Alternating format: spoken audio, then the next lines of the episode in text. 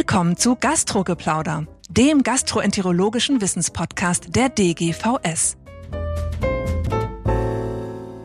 Einen wunderschönen guten Tag, liebe Freunde des Gastrogeplauders. Ich freue mich sehr, Sie und euch alle zu einer neuen Ausgabe begrüßen zu dürfen. Heute freue ich mich besonders mit Frau Privatdozentin Anna Saborowski aus unserer Klinik hier in Hannover sprechen zu dürfen zum Thema Gallengangskarzinom. Anna, erstmal vielen Dank, dass du dir die Zeit genommen hast, heute mit uns hier zu plaudern. Vielen Dank, Heiner, dass ich dabei sein darf. Super. Also heute soll es um Gallengangskrebs gehen. Warum haben wir dieses Thema ausgewählt? Weil schon ziemlich viel passiert ist in den letzten zwei, drei, vier Jahren. Und ich wollte gerne mit Anna so ein paar verschiedene Schritte in der palliativen Therapie des Gallengangskarzinoms mit Ihnen besprechen, angefangen von neuen Standards, was die First-Linien-Therapie angeht, bis hin dann auch zu ja, extrem spannenden neuen Möglichkeiten, was Zweitlinientherapien angeht. Ganz vorweg, Anna, wenn wir von Gallengangskarzinomen sprechen, so vor gar nicht so langer Zeit, fünf, sechs, sieben, acht Jahren, war ja so ein ziemlicher Nihilismus, was Gallengangkarzinome angeht. Wenn du nochmal aber sagst, was sind Gallengangskarzinome, ist das für dich alles eine Rutsche, ob ich jetzt von intrahepatisch, extrahepatisch spreche, wenn du das nochmal kurz einschätzt oder wie ist eigentlich die Klassifikation von Gallengangskrebsen? Also es stimmt schon, dass auch heute noch in den größeren Studien, in den Systemstudien insbesondere natürlich die Gallengangstumore häufig in einen großen Topf geworfen werden. Aber de facto müssen wir schon unterscheiden und wir verstehen auch immer mehr, dass es sich tatsächlich auch um unterschiedliche Entitäten handelt, dass es eben die intrahepatischen Cholangiokarzinome gibt, dann die extrahepatischen und auch hier jetzt die weitere Unterscheidung in die periheliäre und die distalen Tumoren getrennt durch die Mündung des Ductus cysticus. Und bei den meisten Studien sind natürlich auch noch die Gallenblasenkarzinome dabei, die ebenfalls dann hm. zu den biliären Tumoren gezählt werden. Wie häufig sind eigentlich Gallengangskrebse in Deutschland? Also Gallenangstumoren gelten immer noch als seltene Tumorentität. Ich finde die ehrlich gesagt gar nicht so selten. So 8000 Neuerkrankungen im Jahr werden in Deutschland diagnostiziert. Europa, Nordamerika sind sicherlich Niedriginzidenzländer. Es gibt insbesondere so Hotspots in Südostasien, hat viel mit der Verteilung von Risikofaktoren zu tun. Also offiziell hier noch eine seltene Entität. Aber, und das wissen wir leider auch, wir haben steigende Zahlen, insbesondere für das intrahepathische Cholangiokarzinom. Es wird uns also auch weiterhin noch begleiten, diese Tumorentität. Das heißt, intrahepatisch wird häufiger und jetzt von den Charakteristika, sag mal, Geschlechtsverhältnis, Alterverhältnis, gibt es da Unterschiede zwischen intra- und extrahepatisch? Also es gibt ganz klare Unterschiede in den Risikofaktoren. Da mhm. muss man aber auch sagen, auch intrahepatische Cholangiokarzinome sind nicht gleich intrahepatische Cholangiokarzinome. Auch da muss man wiederum trennen. Prinzipiell ist es weiterhin ein Tumor des, des höheren Lebensalters, so ab dem 70. Lebensjahr äh, treten die Gallengangskarzinome auf. Bei den Karzinomen gibt es unterschiedliche Risikofaktoren, auch was die Zielzellen sozusagen angeht. Man kann ganz grob unterteilen die Risikofaktoren, die primär auf die biliären Zielzellen wirken, Inflammation, Entzündung dort verursachen. Das ist in Südostasien zum Beispiel Leberegel, kommt bei uns ganz selten vor, Gott sei Dank. Aber wir haben natürlich Patienten mit primär sklerosierender Cholangitis, die eine ganz starke Risikogruppe darstellen, aber auch weitere Faktoren, die eben Entzündung machen, wie auch Hepatolithiasis entsprechen kann, prädisponieren. Aber was halt jetzt auch hinzukommt und ich glaube, was halt auch wirklich auch ein Faktor ist, der dazu beiträgt, dass wir einfach diese steigenden Inzidenzen haben, auch des intrahepatischen Cholangikarzinums, ist eben auch die gleichen Faktoren, die zum hepatozellulären Karzinom beitragen können, nämlich Nafeldin, NASH, Zirrhose, Ursachen, das alles zählt insgesamt in dieses Potpourri an Risikofaktoren mit rein. Ich glaube, wichtige Botschaft, also die gute Fettleber, die wir als Risikofaktor fürs HCC identifiziert haben, auch ein Risikofaktor fürs CCC. Auf jeden Fall. So, jetzt ist es aber die gute Nachricht, dass wir ja neue Therapieoptionen haben. Das sollte der erste Schwerpunkt dieses Gastrogeplauders sein. Wir haben neue First-Linien-Therapien. Wir haben Publikationen, New England Journal of Medicine Evidence. Wir haben Lancet-Publikationen. Wenn du uns kurz sagst, was sind das für neue Erstlinientherapien des Gallengangskarzinoms? Ja, wir haben ja seit ganz langer Zeit diesen Standard of Care gehabt in der palliativen Erstlinie. Das war Gemcitabin und Cisplatin. Und durch die neuen Entwicklungen in der Onkologie wurden diese Therapien jetzt ergänzt mit immuntherapeutischen Ansätzen. Und zum neuen Standard of Care seit kurzem ist tatsächlich auch für alle biliären die wir angesprochen haben, intra, extrahepatische noch Gallenblasenkarzinom jetzt geworden, die Kombination aus Gemcitabin und Cisplatin, also der altbekannte Backbone, ergänzt mit dem PDL1-Antikörper Durvalumab. Und das ist das Resultat gewesen der TOPAS-Studie, also einer Phase 3-Studie, die positiv ausgefallen ist. Und jetzt muss man sagen, dass das MOS schon immer so im Bereich der fortgeschrittenen Tumore von ungefähr zwölf Monaten lag. So den Riesensprung haben wir jetzt nicht gemacht mit der Kombination, das muss man kritisch sagen. In der Kontrollgruppe von 11,5 jetzt auf 12,8 Monaten durch die Ergänzung dieser Therapie mit dem äh, PDL1-Antikörper. Aber nichtsdestotrotz ist eine positive Phase 3-Studie und mhm. ist entsprechend auch zugelassen. Die Daten werden jetzt auch nochmal weiter bestätigt durch eine zweite Studie, die ebenfalls Gemcitabin und Cisplatin als Backbone genommen hat und in dem Fall aber das Pembrolizumab ergänzt hat. Das ist die Keynote 966-Studie gewesen, kürzlich publiziert. Hier haben wir jetzt aktuell zu diesem Zeitpunkt noch keine Zulassung für diese Kombination. Mhm. Aber der Effekt war in der gleichen Größenordnung? Der Effekt war in einer insgesamt ähnlichen Größenordnung. Das, was mich ja bei vielen Immun-Checkpoint-Studien, die man dann so sieht, immer beeindruckt hat, im Gegensatz zu, sag ich mal, klassischen Chemotherapie A versus B Konzepten, dass es bei einigen Patienten im Langzeitverlauf ja so eine flache Kurve gab. Also gilt das auch fürs Gallengangskarzinom? Können wir einzelne Patienten, ich sag mal ein bisschen provokant, heilen mit der Checkpoint-Therapie? Heilung, davon würde ich jetzt ehrlich gesagt nicht sprechen. Ich meine, jeder kennt immer so ganz seltene Einzelfälle, aber das sind wirklich Einzelfälle. Und man hat tatsächlich in der Topas-Studie diesen Tail of the Curve durchaus sehen können, den du ansprichst. Mhm. In der Keynote 966, finde ich, ist das leider nicht so evident. Und was halt komplizierend dazukommt, ist, wir haben keinen Biomarker nach wie vor auch PDL1-basierte Scores, die ja zum Beispiel beim Magenkarzinom inzwischen auch breite Anwendung finden, können wir jetzt nicht zur Therapiesteuerung bei Patienten mit biliären Tumoren bisher benutzen. Also glaube ich, ganz wichtige Botschaft, kein PDL1-Expressionsmessung nach welchem Score auch immer, kein prädiktiver Wert für das Ansprechen dieser Immuntherapie des CCCs. Genau, also nicht in der generellen Kombination MSI-Tumore sind dann natürlich jetzt so ein bisschen außen vor, da können wir später vielleicht hm. nochmal drüber sprechen. Aber grundsätzlich würdest du sagen, das ist die Erstlinientherapie, die jetzt prinzipiell erstmal jedem Patienten angeboten werden sollte? Ich denke, es ist prinzipiell die Erstlinientherapie, die jedem Patienten erstmal zustehen sollte. Und sicherlich werden einige mehr als andere profitieren, aber wir haben keine wirkliche Subgruppenanalyse, die uns hier eine ganz klare Richtung vorgibt bisher. Also eine Erstlinientherapie, der Benefit Overall Survival fünf oder sechs Wochen. Moderat. Moderat. Aber signifikant. Aber ein Schritt vorwärts und was mich auch überzeugt, dass wir eben nicht nur mit einer Substanz mal eine positive Studie haben, sondern mit zwei verschiedenen Substanzen aus der gleichen Wirkstoffklasse ähnliche Effekte zeigen, die aber beide in die gleiche Richtung gehen. Genau, also man kann schon davon ausgehen, da ist eine Biologie hinter diesem Konzept, ja. Also das ist ja ganz gut, aber trotzdem am Ende der Effekt moderat und deswegen ist ja die Frage, was machen wir denn, wenn das Ganze nicht funktioniert? Wie geht's denn dann letztlich weiter für diese Patienten? Also wir haben natürlich weitere Chemotherapiemöglichkeiten. Da gab es lange Zeit überhaupt keine Evidenz für, muss man sagen, in der zweiten Therapielinie. Basierend auf den Daten der ABC06-Studie, das ist eine Studie, die in, in UK durchgeführt worden ist, haben wir jetzt endlich Daten für Vollfox gegen mhm. Active Symptom Control in dem Fall. Also sozusagen der beste Kontrollarm, den man sich als Studie so vorstellen und wünschen kann.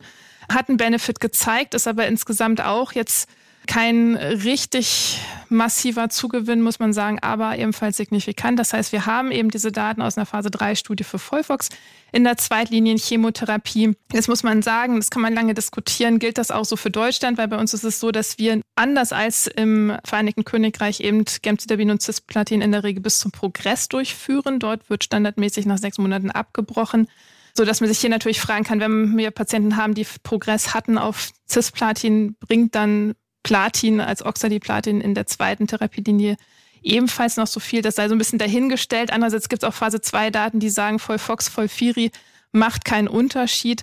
Und deswegen, ja, wir richten uns schon durchaus nach der ABCO6-Studie. Wir geben Vollfox in der Zweitlinie, wenn wir aber Schwierigkeiten hatten, auch mit den Polyneuropathien, die häufig entstehen, unter Platin-basierter Chemotherapie, dann geben wir Volfiri als Zweitlinien-Chemotherapie. Mhm. Du hast aber, glaube ich, gar nicht so sehr auf die Chemotherapie abgezielt. Genau, weil jetzt auch für die, die Leute draußen, die jetzt nicht täglich GI-Onkologie machen, die erste Botschaft haben, glaube ich, alle verstanden. Wir haben eine neue Erstlinientherapie, Chemotherapie plus Immuntherapie. Aber jetzt ist ja die zweite Revolution und du hast dich ja auch wissenschaftlich auch mit Arndt Vogel zusammen ja viel mit der molekularen Struktur von Gallengangskarzinomen und auch Zielgenen beschäftigt. Jetzt ist natürlich, worauf ich hinaus will, molekulare Medizin, Sequenzierungen und dann zielgerichtete Therapien. Wie stehen wir da beim Gallengangskarzinomen? Ja, ein ganz, ganz wichtiges Thema für unsere Patientinnen. Und wir wissen, dass insbesondere Patientinnen mit intrahepatischem Cholangiokarzinom eben eine extrem hohe Rate haben an genetischen Veränderungen in ihrem Tumor, für die wir bereits heute zielgerichtete Optionen haben. Nicht alle sind zugelassen, aber mhm. wir haben Daten zum Beispiel aus anderen Tumorentitäten für viele von diesen Alterationen. Und deswegen ist es ganz wichtig, dass man eben frühzeitig diesen Patienten auch eine ausreichende NGS-Sequenzierung anbietet. Das ist auch Gott sei Dank jetzt so in den deutschen Leitlinien auch verankert. Da ist darauf hingewiesen, dass man diese Sequenzierung durchführen sollte bei Patienten mit ECOG 0 und 1. Und was finde ich? Wie häufig haben, ihr habt ja auch eine Datenbank ausgewertet mit wie viel 6000 Gallengangskarzinomen. Wie oft sind diese Mutationen, die potenziell druggable wären? Also beim intrahepatischen Cholangiokarzinom, das sind die Spitzenreiter in der Mutationsanzahl oder an der, an der druggable Mutationsanzahl der biliären Tumore, da haben wir schon so 40 Prozent der Patientinnen, die eben solche druggable Alterations aufweisen und die sollte man dann auch finden. Also das heißt beim intrahepatischen häufiger als beim extrahepatischen? Ja, beim extrahepatischen ist es doch wahrscheinlich deutlich seltener und auch das Mutationsspektrum ist insgesamt verschoben. Ja, auch das unterstützt diese Annahme, dass es sich tatsächlich wirklich auch um unterschiedliche Tumorentitäten handelt. Und was findet man jetzt? Was sind das für Zielgene, die mit neuen Medikamenten angegangen werden können? Also ich glaube, zwei muss man jetzt hier schon einmal herausstellen, weil für zwei Medikamente haben wir jetzt seit kurzem auch EMA-Zulassung. Mhm. Und die häufigste genetische Alteration oder Druggable Alteration im intrahepatischen Cholangiokarzinom sind die IDR1-Mutationen. Dafür haben wir jetzt die Zulassung für das Ivosidenib erhalten, kürzlich. Und wir haben dann auch noch die Gruppe der FGFR2-Alterationen und insbesondere sind das die FGFR2-Fusionen. Und die kann ich angehen Medikamenten. Genau, also da haben wir basierend auf einer Phase 2 Studie, ja, das ist selten, dass die EMA auf der Basis von Phase 2 Studien zulässt. Aber bei den FGFR2-Fusionen haben wir tatsächlich die Zulassung für Pemigatinib, also für einen FGFR-Inhibitor auf der Basis der Fight 202-Studie. Letztes Jahr bereits erhalten, meine ich in den USA. Die FDA ist da schon ein bisschen weiter. Die hat schon weitere FGFR-Inhibitoren zugelassen. Ich denke, das wird auch in Deutschland kommen. Mhm. Und es ist sicherlich auch etwas, was mir persönlich am Herzen liegt, dass man weiß, dass es weitere Optionen gibt, weil wir einfach wissen, dass Patienten, die einen Progress zeigen unter einem FGFR-Inhibitor, durchaus die Möglichkeit haben, auch noch auf weitere zielgerichtete Linien mit weiteren anders gearteten FGFR-Inhibitoren anzusprechen. Aber wie gut sprechen denn diese neuen Therapien, Zielrichtung IDH1 oder FGFR2 an? Also profitiert da jeder von? Wenn ich jetzt, man könnte ja denken, da ist jetzt irgendwie eine molekulare Alteration, die habe ich identifiziert, da muss ich doch eigentlich immer ansprechen. Ja, das würde man sich so wünschen. Ne? So die Hoffnung ist es natürlich der Präzisionsonkologie, aber wir wissen leider, dass dem in der Wirklichkeit nicht so ist.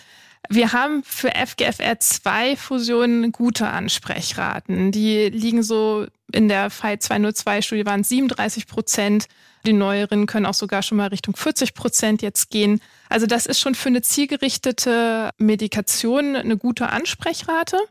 Für IDR1, also für das Ivosidenib, ist es so, dass wir eigentlich kein Ansprechen erwarten bei den Patienten, aber wir erwarten zumindest in einem Drittel der Fälle durchaus eine längerfristige Stabilisierung der Tumorerkrankung. Und wie lange halten die an? Also gibt es dann Resistenzen, Durchbrüche? Also wenn ich jetzt zum Beispiel FGFR2 ansprechen wirklich habe, bleibt das? Kann ich mich darauf verlassen? Oder gibt es Durchbrüche? Ne, das gibt es leider auch immer. Also wir haben ja zwei Probleme bei der Präzisionsonkologie. Das eine, das hast du schon angesprochen, es sprechen einfach nicht alle Patienten an. Meistens ist so ein Drittel, wenn man einen starken Treiber hat, spricht an, aber zwei Drittel dann irgendwie doch nicht so gut, wie man sich das wünschen würde. Das ist das eine Problem, das ist die primäre Resistenz. Und dann haben wir aber das zweite Problem, was sich dann unter der Therapie entwickelt, dass das Ansprechen nicht von Dauer ist. Und bei dem EFGFR-Inhibitor Pemigatinib lag das PFS so ungefähr bei sieben Monaten. Und das wiederum ist dann die sogenannte sekundäre Resistenz, die zu einem sekundären Therapieversagen führen kann. Mhm. Nochmal zur Biopsie. Ich habe verstanden, eigentlich müsste man jetzt ja jedes Gallengangskarzinom mit Sicherheit nach der Erstlinientherapie punktieren oder auch schon vor der Erstlinientherapie und dann sequenzieren, nicht nur punktieren, natürlich auch sequenzieren. Ja. Also prinzipiell empfehle ich durchaus diese Sequenzierung schon mit Beginn der Erstlinientherapie mhm. bei fitten Patienten einzuleiten, weil wir wissen alle, dass es manchmal gar nicht so einfach ist, an Primärmaterial zu kommen. Manchmal ist das irgendwo anders gewonnen worden und man muss es erst einmal durch die Republik schicken. Aber auch natürlich die Sequenzierung kann ein bisschen Zeit in Anspruch nehmen. Das wird immer kürzer, das ist gut aber es ist auch nicht immer gewährleistet, vor allen Dingen, weil wir hier es mit einem sehr stromerreichen Tumor zu tun haben. Das heißt, ich habe viel, viel Stromer, ich habe manchmal nur wenig Tumorzellen. Das heißt, dass manchmal auch so kleine Biopsien, das ist gar nicht ausreichend Material drin, um halt eine hm. größere Sequenzierung durchzuführen.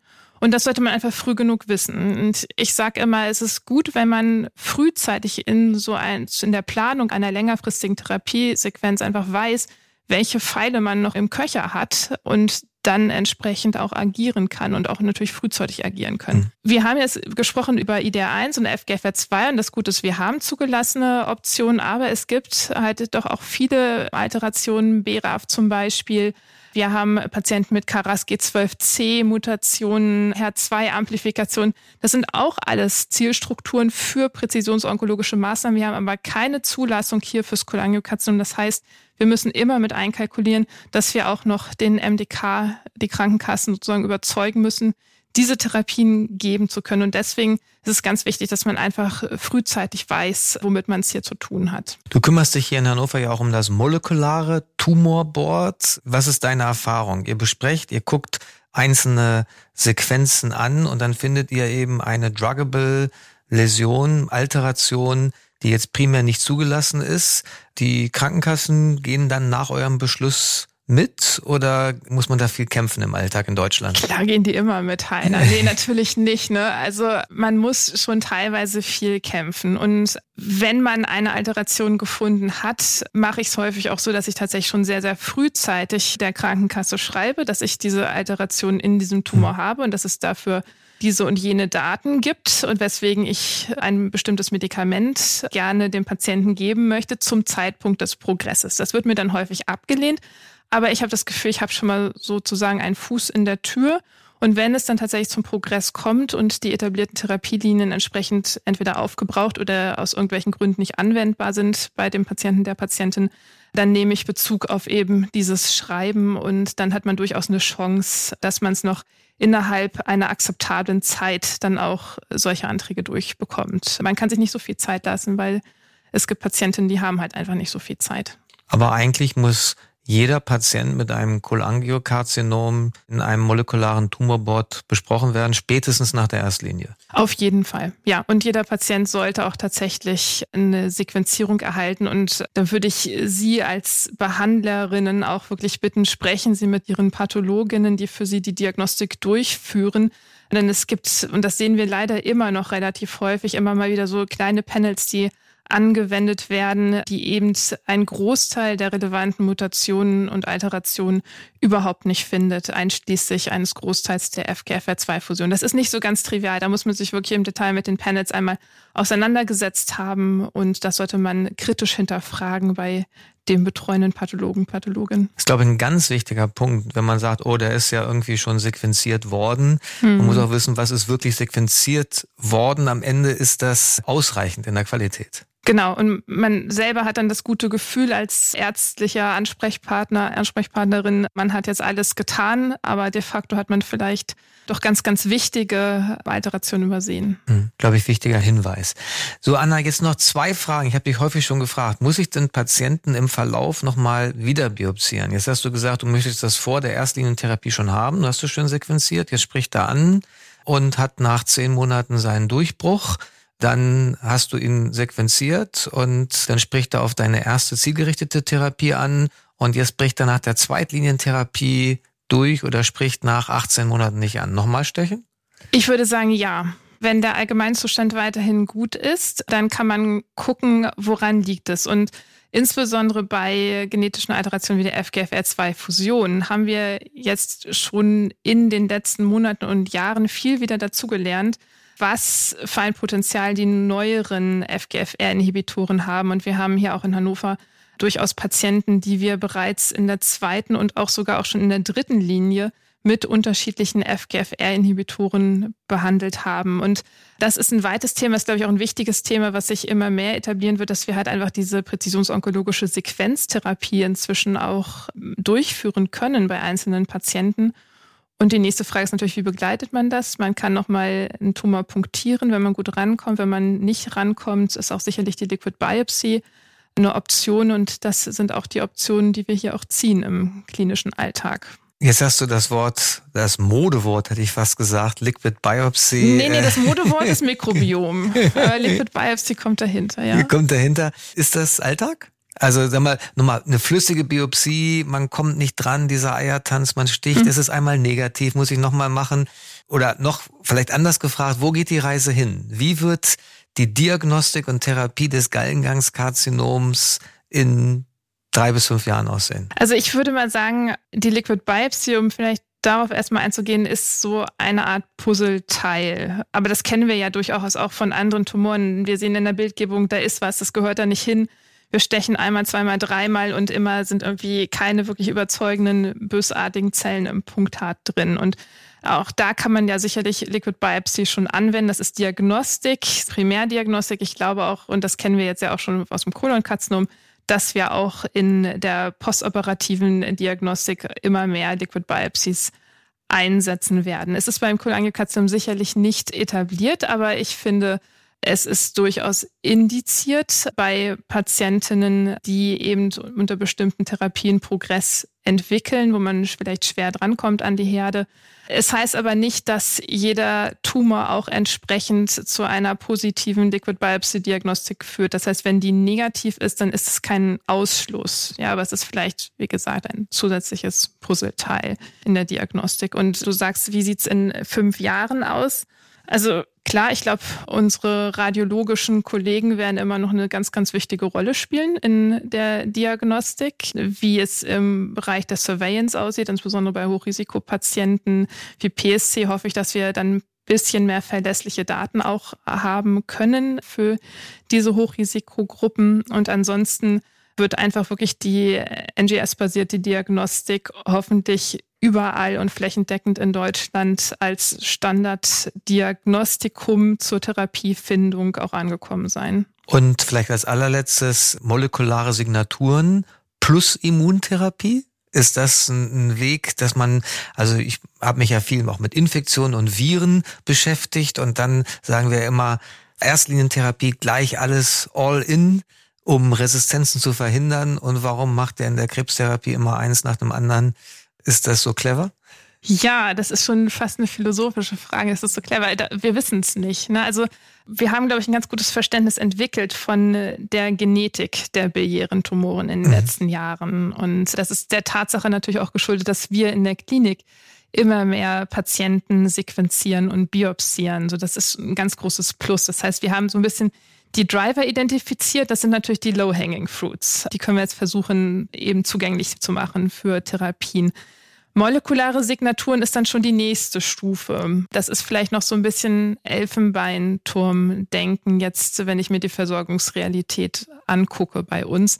Aber es ist, glaube ich, trotzdem ein Schritt auch in die richtige Richtung, um die Tumorpathobiologie besser zu verstehen und dann halt auch entsprechend mit sinnvollen und sehr, sehr individuellen Kombinationstherapien auch frühzeitig einzugreifen bei diesen Tumoren. Also sicherlich wird das vielleicht irgendwann mal kommen, aber ich denke, in den nächsten fünf Jahren werden wir noch nicht so weit sein. Aber trotzdem positiver Ausblick. Und also erstmal vielen Dank, Anna, für die super Einordnung des Gallengangskarzinoms. Ich habe mitgenommen, dass wir eine neue Erstlinientherapie haben, die jedem Patienten angeboten werden sollte.